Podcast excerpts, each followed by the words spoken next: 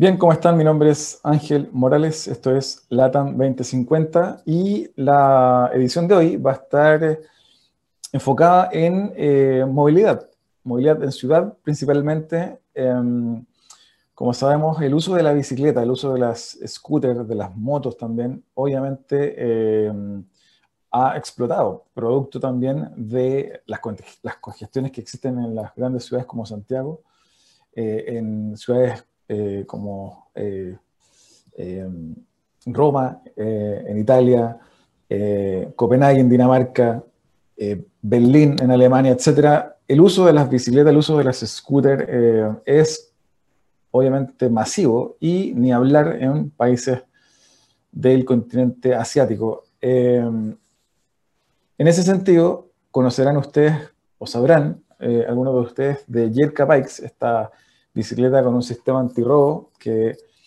eh, salió em, en distintas portadas de diario hace algunos, años atrás y eh, hoy también em, están eh, poniendo en el mercado un nuevo producto que es una bicicleta que tiene tecnología alemana y producto de, obviamente, la pandemia, como ya lo decíamos, el uso de, esta, de las bicicletas en general, obviamente que eh, han sido más demandadas y en ese sentido este nuevo producto puede venir a transformar la manera en que nos movilizamos en las ciudades. Mucho más eh, de esto vamos a estar conociendo de boca de Cristóbal Cabello, uno de los cofundadores de Yerka Bikes. Al regreso de esta breve pausa musical, no se lo pierdan acá en LATAM 2050.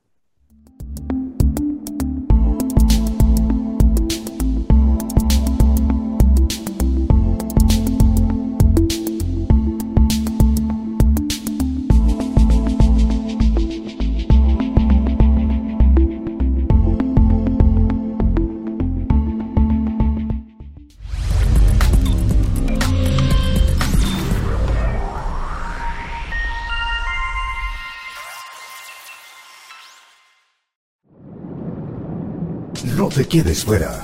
Aprende sobre fenómenos naturales, sus riesgos y planificación territorial. Cada martes y viernes a las 11 de la mañana con Cristian Farías en divoxradio.com.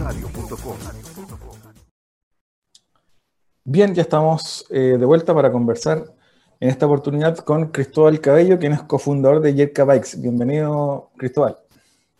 Hola Ángel, muchas gracias por la invitación. Disculpe por estar con mascarilla, pero bueno, así son los tiempos hoy día.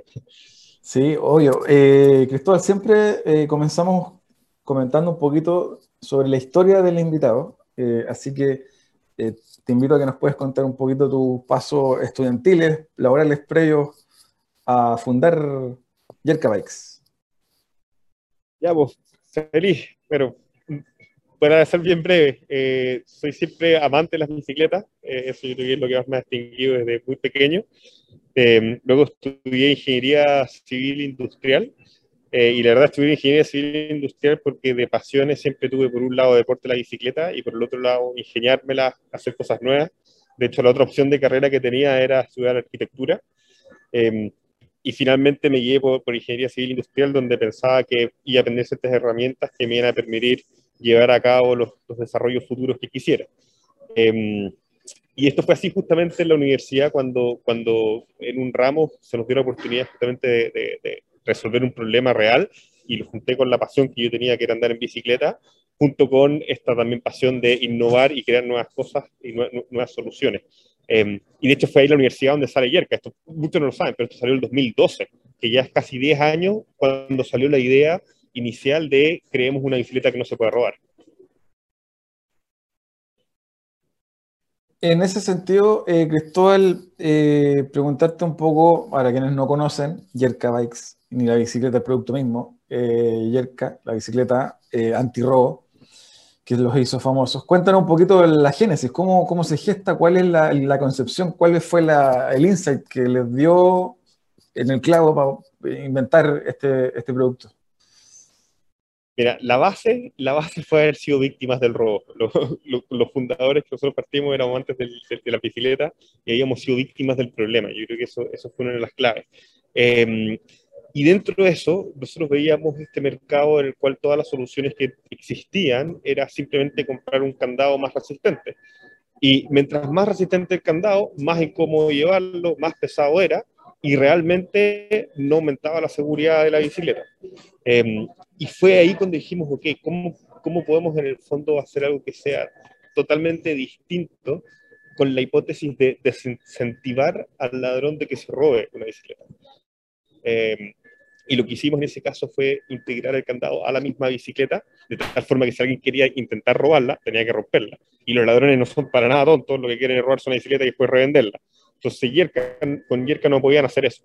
Em, y la solución fue muy, muy sencilla técnicamente, para los que no lo conocen, fue eh, usando los mismos componentes del marco de la bicicleta, lograr hacer un candado. ¿Cómo hicimos esto? Con el, el tubo inferior del, del triángulo típico que tiene una bicicleta, se abre en dos partes y luego sacamos el tubo el sillín, lo cruzamos de vuelta y formamos un candado de hasta 20 centímetros de diámetro, que es muy, muy grande, muy seguro y muy cómodo. Eh, preguntarte, Cristóbal, en esa línea, eh, casos internacionales, ¿qué, qué, qué benchmark lograron hacer en esa época? Estamos hablando de 2012, nos contabas tú, y, y qué es lo que hay hoy en el mercado en esa línea, con quién compiten, cómo se mueve esa industria de, bicicletas con esa eh, versatilidad de también funcionar como una, un, un en sí mismo de bicicleta. Mira, es súper interesante porque la verdad la industria, eh, el, el, approach que ha hecho, el acercamiento a, este problema ha sido más bien por, por no evitar el robo, sino que una vez te la roban, lograr identificar dónde está.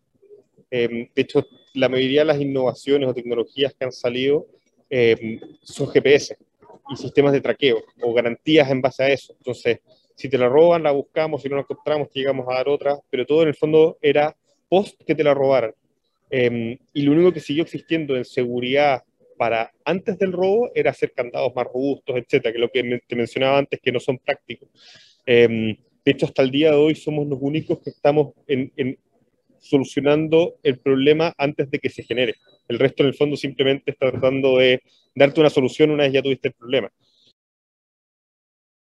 Eh, Cristóbal, eh, entremos un poquito en materia. El segundo bloque vamos a hacer el doble clic en este producto nuevo eh, que, que, nos va a contar esta, este, esta nueva bicicleta. Pero eh, quiero también entender un poquito la, la, temática en la que están ustedes, movilidad, eh, más allá de que el producto eh, tiene la lógica de, de, poder eh, contar con una especie de candado sí mismo, ser un candado sí mismo, la, la, arquitectura de la bicicleta.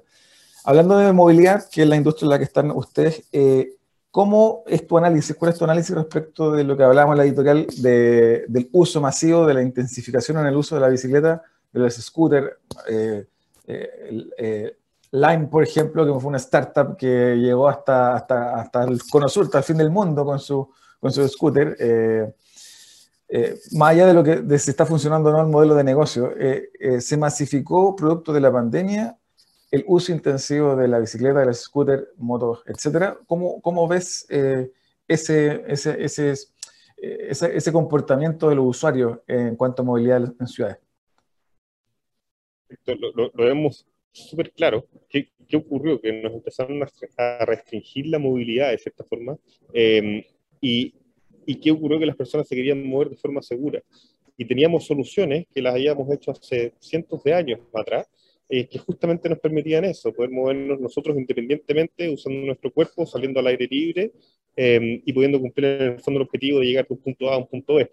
Y, y en eso fue cuando surge eh, las bicicletas, de hecho en pandemia yo creo que uno de los productos que más se vendió a nivel mundial, y de hecho por eso mismo los que también de stock masivos en la industria de bicicleta, eh, que uno diría, ¿cómo va, a haber un quiebre de stock en algo que es tan, tan simple, entre comillas, de que, de que son fierros y, y, piezas eh, que se ponen juntas y, y, forman una bicicleta? Pero esta, este impulso de volver a salir como personas y movernos por la ciudad, yo creo que es el que generó esta, esta altísima demanda eh, por este tipo de transporte, desde un scooter eléctrico hasta una bicicleta. El simple hecho de yo usar, eh, bueno, en el caso de las bicicletas, usar el cuerpo para movilizarnos. Eh, Cristóbal, en, en esa línea, línea, también, ¿cómo ves el fenómeno de las scooters eléctricas, eh, tanto a nivel de startups como Lime, eh, o la adquisición de scooters por personas naturales? ¿Es un ámbito o una vertical en la que también eh, Yerka Bikes le gustaría entrar? Por ejemplo, no, no he visto, ahí tú me contarás, alguna scooter eléctrica con capacidad de anclaje propio, tipo Yerka Bikes. ¿Es un ámbito en el que han mirado meterse? nosotros en Yerka siempre definimos como una empresa de desarrollo y movilidad. Eh, obviamente siempre estamos mirando otros, otros, otras industrias, otros, otras soluciones. Eh, la verdad, los, los scooters no, no, nos llaman para nada por algo muy puntual, son peligrosos. Eh, nosotros somos una marca que, promueve la seguridad, que promueve que te puedas mover libremente, pero de forma segura. y creemos que los scooters son altamente peligrosos para movilizarse en la ciudad. son prácticos, totalmente de acuerdo, pero, pero creemos que son que es un peligro. Realmente uno hoy día va a cualquier lugar de urgencia o cuando está al pic de Lyme y era como, ¿cuáles son los casos que más tienen? Bueno, accidentados en Lyme. Entonces, eh, creo que, creo que si de hacer alguna innovación en la industria de los scooters, Yerko no va a entrar por hacer algún sistema de seguridad candado, sino que más bien por cómo poder proteger al usuario. Eh, por el momento, áreas que nos interesan muchísimo son la electromovilidad. Eso, por ningún motivo dejarlo de lado. O sea, nosotros creemos fielmente que la combinación entre el ser humano y la tecnología eléctrica eh, es increíble. Y, eso, y ahí estamos trabajando muchísimo y desarrollando muchísimas soluciones. El, el otro aspecto que te quería comentar es eh, um, cómo eh, entiendes tú también, o ustedes en la compañía, en Yerka, la relación en las ciudades de compatibilizar espacio para automóviles y, y bicicletas. Te lo pregunto porque, bueno, eh, está bien de moda este, este, tipo de grupos como los, ciclistas furiosos por Santiago y otros que obviamente eh, tratan de, pelear por un espacio. ¿Cómo conviven, hablando de seguridad, ya que nos mencionaste el tema de la seguridad para el caso de las, eh, de, los, de, las, de las de los scooters, ¿cómo convive en una ciudad una, un, vehículo pesado, un automóvil con una bicicleta, más allá de que existan las ciclovías que no, que no dan abasto a veces? ¿Cómo lo ven? Hoy, día, es lamentable porque uno, uno ve cómo crecieron las ciudades y cómo se dejó de lado al peatón y al ciclista. Eh, se le dio totalmente la máxima prioridad al, al automovilista. Y, y, creo que eso fue un gran error, el espacio siempre estuvo y, y, se podrían haber fomentado otros medios de transporte. De hecho, el caso, el caso de Ámsterdam es ese, en el fondo es, es, es cómo logramos eh, usar el poco espacio que tenemos y se dan cuenta que, una de las soluciones es el, es el ciclismo.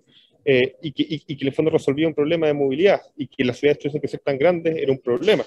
Eh, entonces, creo, creo que la mirada tiene que ser un poco, un poco al revés. Nosotros vimos una tecnología que el automóvil cuando sale eh, y decimos, este va a ser el futuro sí o sí, todos queremos tener un automóvil.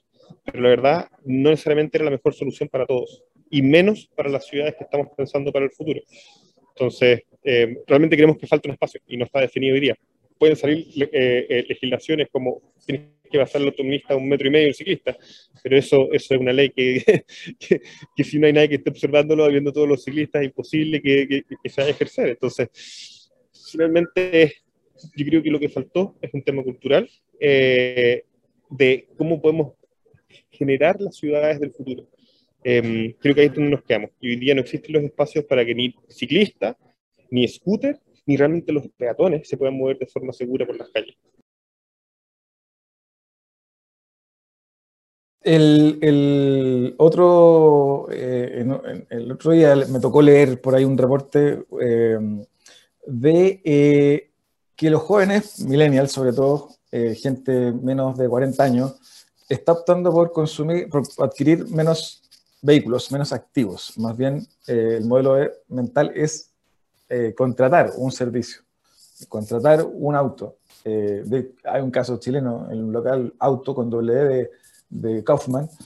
Eh, y preguntarte en ese sentido, ¿están o han explorado o es un ámbito que les interese explorar, por ejemplo, el arriendo de bicicletas o, motos o, otro tipo de, de equipo, además de la venta del producto? Eh, o sea, nos encanta, como, como decía antes, uno de los puntos que a nosotros nos apasiona hoy día es juntar esta tecnología, esta, esta electromovilidad también, eh, y todas las tecnologías que se puedan ir adoptando para fomentar más al ciclista. El objetivo final de nosotros es que más personas se muevan en bicicleta. Eh, y por ende, obviamente, si nosotros podemos hacer un gran aporte en el bike sharing eh, o, en algún sistema de, de, poder compartir las bicicletas, lo vamos a hacer. Eso es, eso es sí o sí en nuestra, en nuestra filosofía. Si eso permite que más personas se muevan seguras en bicicleta, definitivamente lo vamos a hacer. Y también lo tenemos estudiado, hemos generado prototipos, lo hemos visto. De hecho, esto no es, ningún secreto. Desde que nosotros lanzamos la primera campaña en el, en el 2015, eh, siempre mencionábamos lo de la tecnología de un candado Bluetooth que permitía hacer esto. Eh, y ha sido los desarrollos que hemos estado constantemente trabajando y, y, creemos que tenemos que madurar un poco más para poder lanzar este tipo de tecnología. Eh, Cristóbal, para, para, ir un poco recapitulando esta, este primer bloque, eh, preguntarte un poco también, el segundo vamos a profundizar obviamente en el, en el producto nuevo eh, que nos vas a comentar, pero quería preguntarte en torno a eh, la, tendencia, que ya la conversamos al, al, inicio de este programa, que a raíz de la pandemia el uso de la bicicleta para desplazarse hacia el trabajo, universidad, trámite, etcétera, es clave. El temor a eh, contagios por usar transporte público también están haciendo, por un lado, mayor demanda de vehículos y por otro, mayor eh, demanda por eh, bicicletas.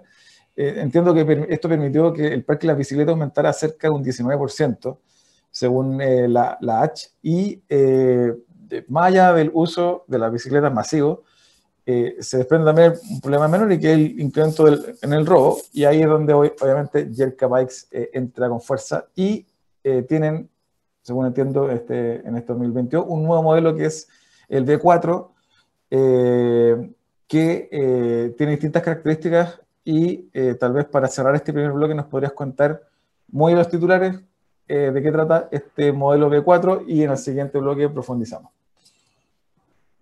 Bueno, primero, efectivamente, un aumento de uso de bicicleta es, sinónimo del aumento de robo de bicicletas. Eh, y, eso es lo que más se instrumento. Nosotros tenemos estudiadísimo que una de cada seis bicicletas que se vende termina siendo robada. Eh, eso es un dato que lo hemos estudiado muchísimo en distintos mercados y de hecho es interesante que internacionalmente coincide este número. Eh, no es un caso de Chile. Y, para adelantar un poco de, de, de Yerka B4, Yerka B4 es, es, en el fondo es el feedback de todos los clientes de los últimos tres años eh, que nosotros fuimos recibiendo y ver qué tipo de, mejoras podíamos hacer. Em, en base, lo clave de esto es versatilidad y seguridad. Esas son las dos cosas en que más nos enfocamos en nuestro nuevo modelo que, que podemos comentar más adelante.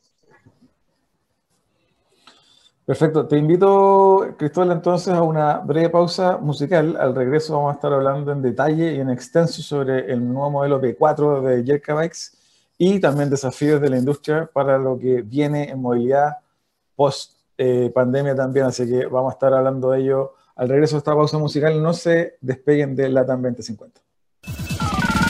No te quedes fuera. Conversaciones de educación, aprendizaje y tecnología.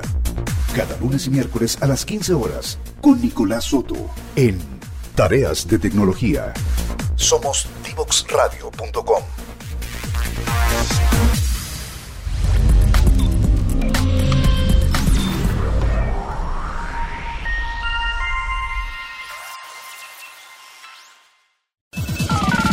No te quedes fuera. Conversaciones de educación, aprendizaje y tecnología. Cada lunes y miércoles a las 15 horas con Nicolás Soto en Tareas de Tecnología.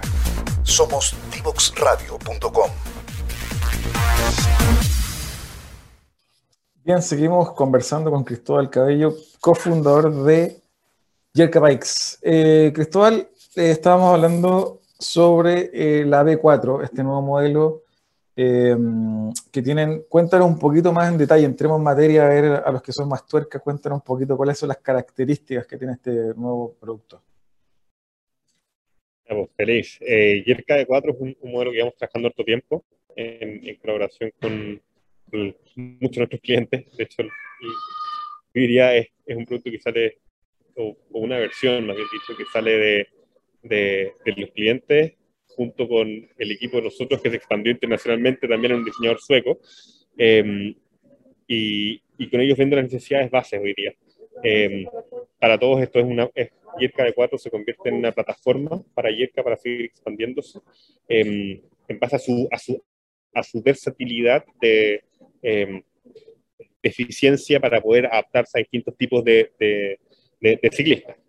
En resumen, para hacerlo bien simple con todos los que también son un poco tuercas, hoy día Yerka de 4, el modelo de entrada viene con, eh, con los frenos de disco, obviamente, para mayor seguridad, unos neumáticos más anchos. De hecho, eso es algo que es muy importante. Nosotros buscamos que sean eficientes pero seguros. Recordemos que la seguridad es clave. Frenos de disco, eh, neumáticos más anchos, em, y sobre todo en la seguridad, un candado que hoy día es muchísimo em, más seguro, em, el cual está avalado por la marca alemana que es AUS, que es la empresa más importante de candados del mundo, con los cuales hicimos un, un, partnership, y hoy día todas las yercas vienen con la tecnología alemana de ellos. que esto no solamente aumenta la seguridad, eh, por el sistema de llaves que ellos manejan, que son las mejores del mercado, sino que también le da flexibilidad al usuario, porque si pierde una llave, cosa que no pasaba antes, eh, eh, ¿qué puede hacer hoy día? Puede fácilmente reemplazarla con un código único. Entonces, tratamos de generar una, una base de, de Yerka que fuese mucho más adaptable al usuario y adaptable a todos los mercados internacionales. Eh, Cristóbal, preguntarte también en ese ámbito, em, eh, ¿cuál es la, eh, el, el desafío más bien del, a nivel de negocio que tienen ustedes con este producto nuevo? ¿Tienen pensado ya abarcar algún porcentaje de la población de bicicletas nuevas que se vayan adquiriendo con este producto nuevo? ¿Es más de nicho? ¿Es más para gente tuerca, como lo mencionabas tú hace unos minutos? ¿Cuál es el ¿Cuál es el plan con este B4? justamente el, plan es, mayor diversificación. En los modelos, modelos anteriores, B1, B2 y B3, eh, eran bastante de nicho. Y, creemos que estábamos dejando de lado a muchos ciclistas con la tecnología que nosotros habíamos creado. Por lo que hoy día lo que buscamos con B4 es dar mayor versatilidad em, para que los usuarios finalmente puedan elegir cuál es el tipo de yerca que ellos necesitan. Eh, un importante también, Yerka 4 hoy día es compatible con suspensión, entonces muchas, muchas personas decían, me encanta Yerka, pero no puedo tenerlo porque quiero ir al cerro. Hoy día Yerka 4 justamente la solución a eso. Em, busca la versatilidad por medio de un modelo que sea altamente flexible y en términos de negocio que también em, permita, en el fondo, poder desarrollar nuevos modelos en base a este mismo.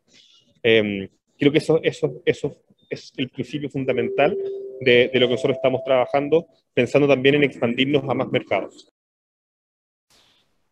Sobre eso mismo, eh, Cristóbal, preguntarte, hoy em, tienen operación obviamente en Chile, eh, ¿qué tienen en el roadmap para lo que viene? ¿Están pensando en exportar el producto? ¿Ya están, ya están en, otros mercados? Cuéntanos un poquito de la, de la internacionalización de Yerka la, paradoja de Yerka es que eh, la Yerka número uno se vendió en Estados Unidos. Nosotros partimos como una empresa internacional y luego nos basamos en Chile para seguir haciendo desarrollo eh, en el equipo local. Chile es un muy buen mercado de prueba. Eh, y hoy día, justamente como mencionabas antes, tenemos un roadmap de, de, expansión. Tenemos nuevamente Estados Unidos dentro de los principales lugares. Eh, dato importante, Yerka hoy día está vendiendo en Europa, en Estados Unidos y en México.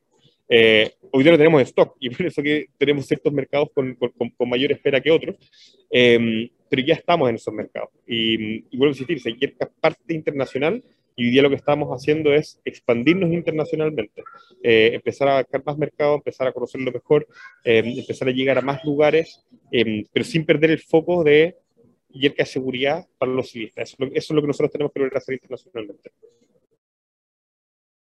Eh, y bueno, ya que lo mencionaste, eh, para quienes no lo conocían en detalle, eh, está bueno conocer, saber de primera fuente que nace, claro, nace una empresa chilena, de, chilenos, pero, pero con mercado fuera inmediatamente, dado que fuera de Chile hay una alta demanda, me imagino, por, por este tipo de productos, así que qué bueno recordarlos para quienes no lo sabíamos, que, que, ya están también con amplia presencia afuera. Y en ese sentido, preguntarte que en, ese, hacer doble clic en ese tema, en el roadmap, ¿qué otros mercados tienen pensado explorar fuera? Disculpa, antes con lo, que comentabas antes, em, es, súper interesante porque no solo que la venta uno se haya hecho en Estados Unidos, sino que también la, la solución, eh, nosotros cuando lo inventamos pensamos un poco local inicialmente. Esto es muy importante, todo el resto que son emprendedores lo veíamos como una solución bastante local porque hayamos sido víctimas del problema acá. Eh, pero lo primero que sucede cuando Yerka empieza a ganar tracción, eh, inicialmente solamente con un video que había en YouTube, y es que las personas de todo el mundo empiezan a escribir y nos dicen, oigan, ustedes solucionaron un problema que también ocurre en Alemania, eh, que también ocurre en África, que también ocurre en India, que también ocurre en China, que también ocurre en Estados Unidos, que en Brasil, que en México, y nos empieza a llegar gente de todo el mundo diciendo lo que ustedes están solucionando eh, eh, es el mayor problema que tenemos acá. Y el lugar que más nos sorprendió fue justamente los países escandinavos, donde la bicicleta es, es, lo top, pero donde más se roban bicicletas. Es, es realmente increíble. bueno, y en eso mismo, en este roadmap, hoy día el objetivo principal es, es Estados Unidos. Queremos enfocarnos, si bien tenemos opciones de distribuir internacionalmente, queremos hacer foco en el mercado estadounidense, vemos una gran oportunidad en este mercado em, y queremos ocupar la mayoría de nuestros recursos y nuestro tiempo eh, en Estados Unidos, por lo menos por los próximos dos años, o sea, 2022 y 2023.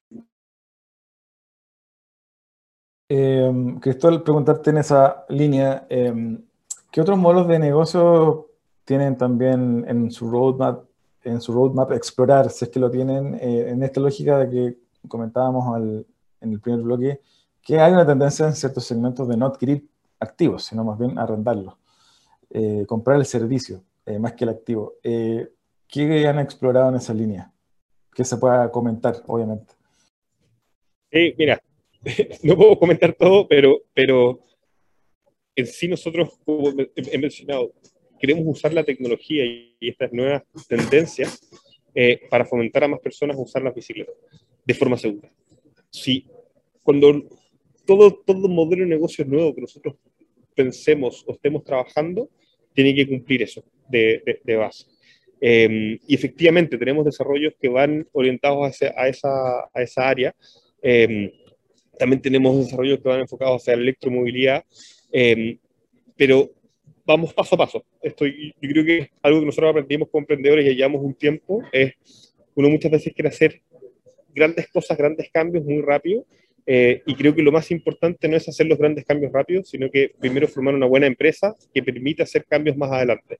Em, yo creo que esa es la base, una, una empresa sólida que sea capaz eh, de nunca dejar de pensar, siempre estar pensando en nuevas soluciones, em, pero no poner la solución antes que la empresa.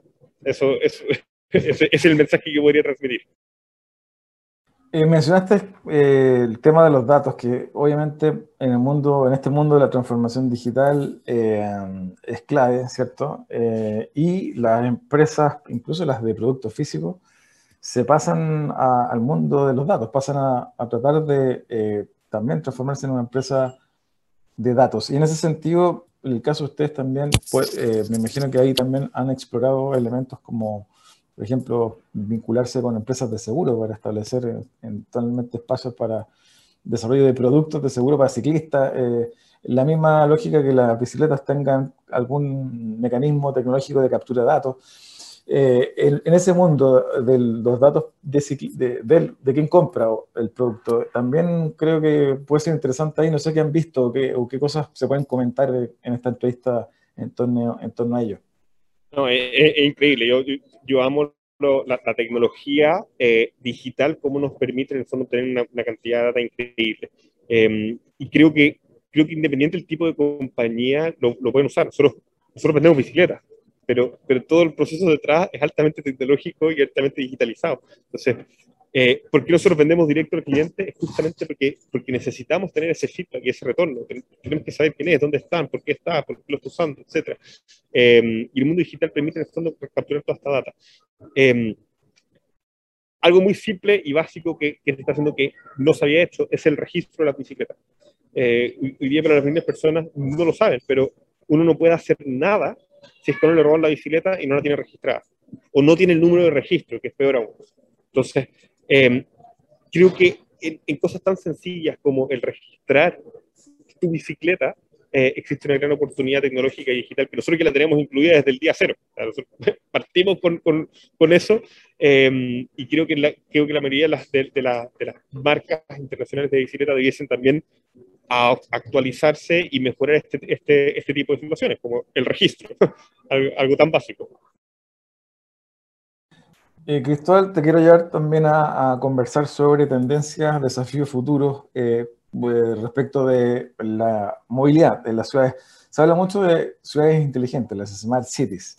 Eh, ciudades como Copenhague, en Dinamarca, son conocidas mundialmente por ser una ciudad disponible, eh, abierta al uso de bicicleta, ¿cierto? Eh, ¿Cuáles crees tú son los principales desafíos para países como el nuestro, en Latinoamérica, para que siga aumentando el uso intensivo de, la bicicleta y sea promovido también por el sector público, privado, etcétera?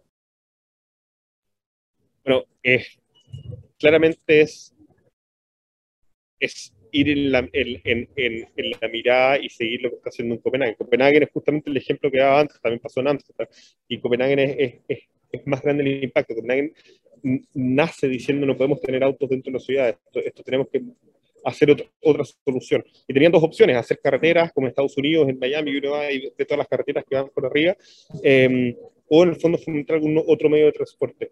Em, y creo que la clave está ahí. La clave está en, en, cómo podemos mirar el espacio que ya tenemos para usarlo de forma distinta. Eh, creo que no, no, es que necesitemos más espacio hoy día. En las ciudades está, el espacio está. Tenemos que usarlo de forma distinta. Las calles tenemos que usarlo de forma distinta. Creo que Chile dentro de eso ha estado avanzando. Se puede hacer muchísimo más, pero en el fondo, darle mayor espacio al peatón, al ciclista o al scooter, incluso que nosotros no lo defendemos porque lo encontramos peligroso, es clave.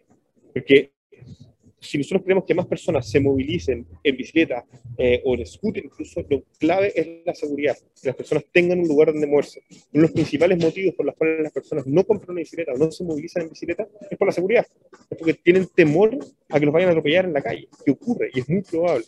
Entonces, eh, frente a eso, esta, esta ciudad del futuro no solamente es mucho más sustentable si logramos hacerla eh, donde el humano en el fondo ocupa su propia energía para poder movilizarse, eh, sino que también es, es, una ciudad donde las personas también son mucho más felices. Eh, también está comprobado que si nosotros nos movemos en bicicleta y usamos nuestro cuerpo para movilizarnos, aumentan nuestros ratos de productividad. Entonces, creo que es un círculo virtuoso eh, y lo podemos ver, podemos ver el ejemplo en Copenhague, podemos ver el ejemplo en Ámsterdam, podemos ver el ejemplo en Portland, en Estados Unidos, eh, donde, donde la bicicleta o, que las personas se muevan dentro de la ciudad usando su cuerpo, eh, ha demostrado que esas, ciudades surjan mucho más que otras. Cristóbal, preguntarte ya desde lo más estratégico también, en el caso de, de Chile, ¿qué tipo de políticas públicas crees tú que podrían estimularse desde, los gobiernos eh, o desde el Estado para, propiciar el uso eh, masivo de más bicicletas en vez de más autos. Eh, ¿por, dónde lo, ¿Por dónde lo ves en tu, juicio, a tu juicio? Yo, insisto, la clave es, es, el espacio. Creo que, creo que los ciclistas no tenemos un espacio. fue un espacio que siempre se tuvo, que se quitó y hoy día, de cierta forma, tenemos que hacer todo lo posible para, para recuperar esos espacios donde las personas se puedan mover seguras. Eh, existía un mito de que, de que, Santiago, por ejemplo, era una ciudad con pendiente y que nadie se iba a mover en bicicleta. Bueno, resulta que Santiago es la ciudad de Latinoamérica donde más nos movemos en bicicleta, eh, independiente de la pendiente. Y más aún, incluso para los que dicen la pendiente, etcétera, que hay que subir, bueno, existe la electromovilidad hoy día. También hay un avance tecnológico que nos permite movernos en bicicleta independiente de qué tan difícil sea el, el trayecto. Entonces, creo, creo que, la, el, principal rol acá eh, del, del, Estado es, en el fondo, volver a proveer esos espacios. Eh, y, y, obviamente, eh, eh, incentivar el, el, el, uso de la, de, la, de la, bicicleta, o de, no solamente la bicicleta, sino de cualquier, de cualquier forma de que las personas eh, puedan no solamente depender de algún medio de transporte. Creo que, creo que hay, algo, hay algo crítico, en el fondo, que eh, si se mueve en Berlín, que me mencionabas también antes como uno de los ejemplos. En Berlín uno no tiene ningún problema en subirse con una bicicleta al metro eh, o al transporte público. Eh, en Chile eso no se puede.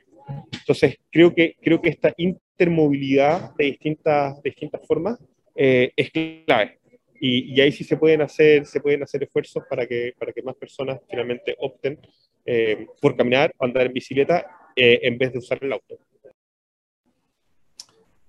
Cristóbal, te quería invitar a, hacer tal vez una recapitulación de lo que conversamos hoy, tal vez eh, comentar eh, un breve resumen de las bondades de la B4, el nuevo modelo, de también la invitación a la gente que nos escucha a que use eh, más bicicletas, deje el auto en la casa, se sienta seguro en este tipo de bicicletas, como las que ustedes han fabricado y diseñado, y también comentarnos ahí tal vez los últimos minutos en torno a los desafíos que eh, van a enfrentar eh, eh, ustedes como compañía para, para, tomar esta ola de la movilidad inteligente en ciudad con este tipo de, bicicletas como son Jerka Bikes.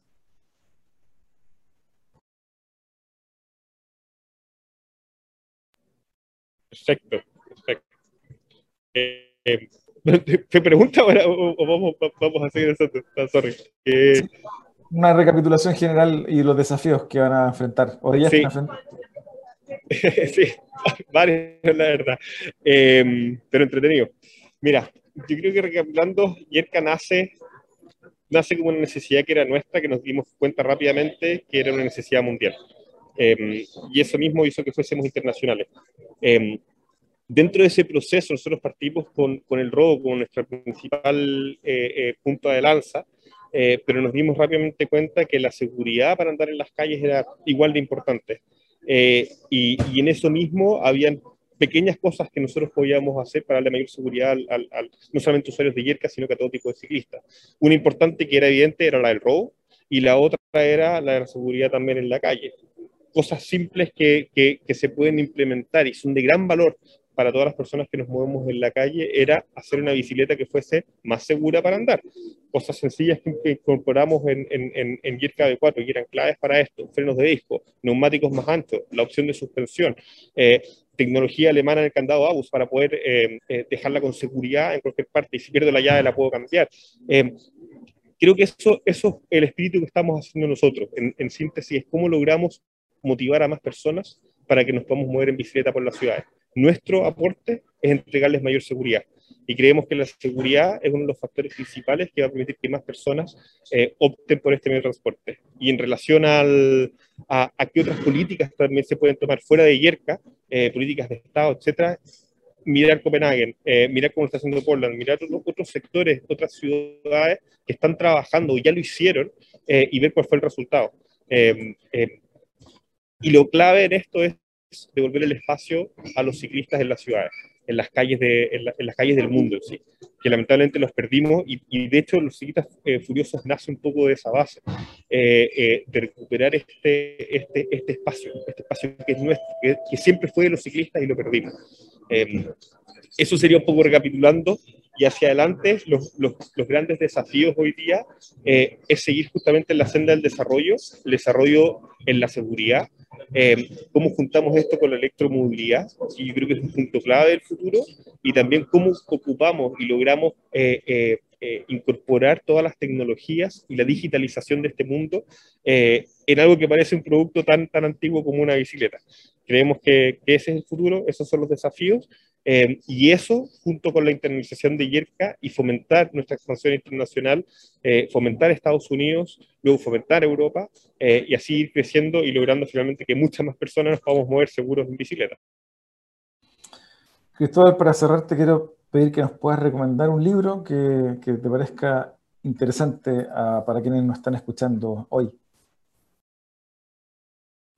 Perfecto. Bueno, la verdad hay dos, dos, libros que son interesantes que no, sé si son los más conocidos del mundo del emprendimiento.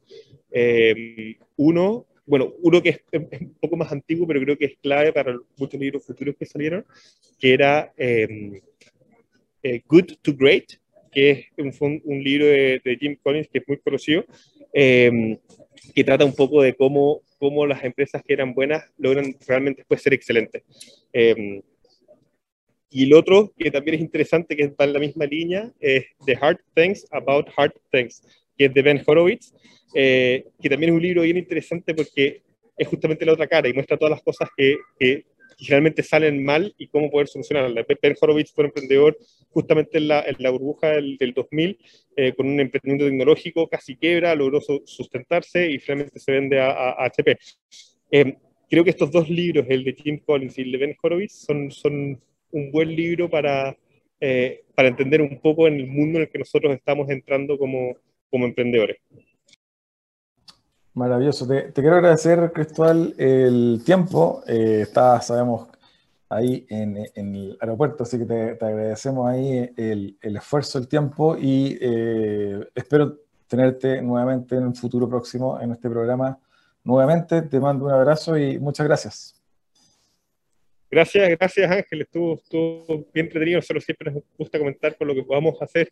Esta es, sorry por estar con la mascarilla, pero justo me tocó estar moviéndome. Nosotros somos fans de poder movernos, eh, es la base nuestra. Y feliz, feliz de poder aportar con lo que se pueda. Así que muchas gracias por la invitación. Gracias, Cristóbal. Nosotros vamos a breve pausa musical y ya estamos para el regreso y cierre de LATAM 2050. No te quedes fuera. Conversaciones de minería y energía con Nancy Pérez y Pamela Chávez cada martes y viernes a las 15 horas. Recursos con perspectiva. Recursos con perspectiva. Somos divoxradio.com.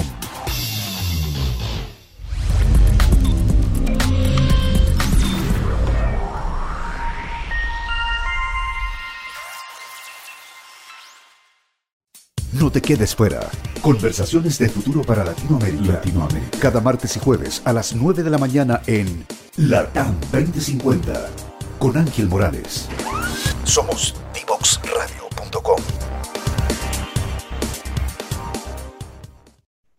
Bien, ya estamos para el cierre de esta edición de LATAM 2050. Estuvimos conversando sobre eh, movilidad, sobre desplazamiento en bicicleta en las ciudades. Eh, estuvimos conversando con uno de los fundadores de Yerka Bikes, este, esta bicicleta que eh, tiene un sistema de anclaje Em, incluido, eh, incorporado, que permite no tener que usar un candado de bicicleta externo eh, y con eso dar seguridad a tu bicicleta sin preocuparte de que te la puedan robar. Producto de que, como hablábamos en este programa, em, la demanda por el uso de bicicletas ha aumentado explosivamente dada la pandemia, dado también eh, el comportamiento en el consumo de los jóvenes, sobre todo, ya no quieren comprar necesariamente un vehículo, buscan más bien arrendarlo y tener una alternativa como puede ser una bicicleta para desplazarse por la ciudad. Espero que hayan disfrutado esta edición de hoy. No me despido sin antes, como siempre, comentarles de nuestras redes sociales, arroba Divox Radio en Facebook, Twitter, LinkedIn, Instagram, YouTube y por supuesto www.divoxradio.com para que puedan revisar las grabaciones de los programas anteriores en formato podcast cuando quieran. Espero verlos pronto. Nos vemos. Un abrazo. Chao, chao.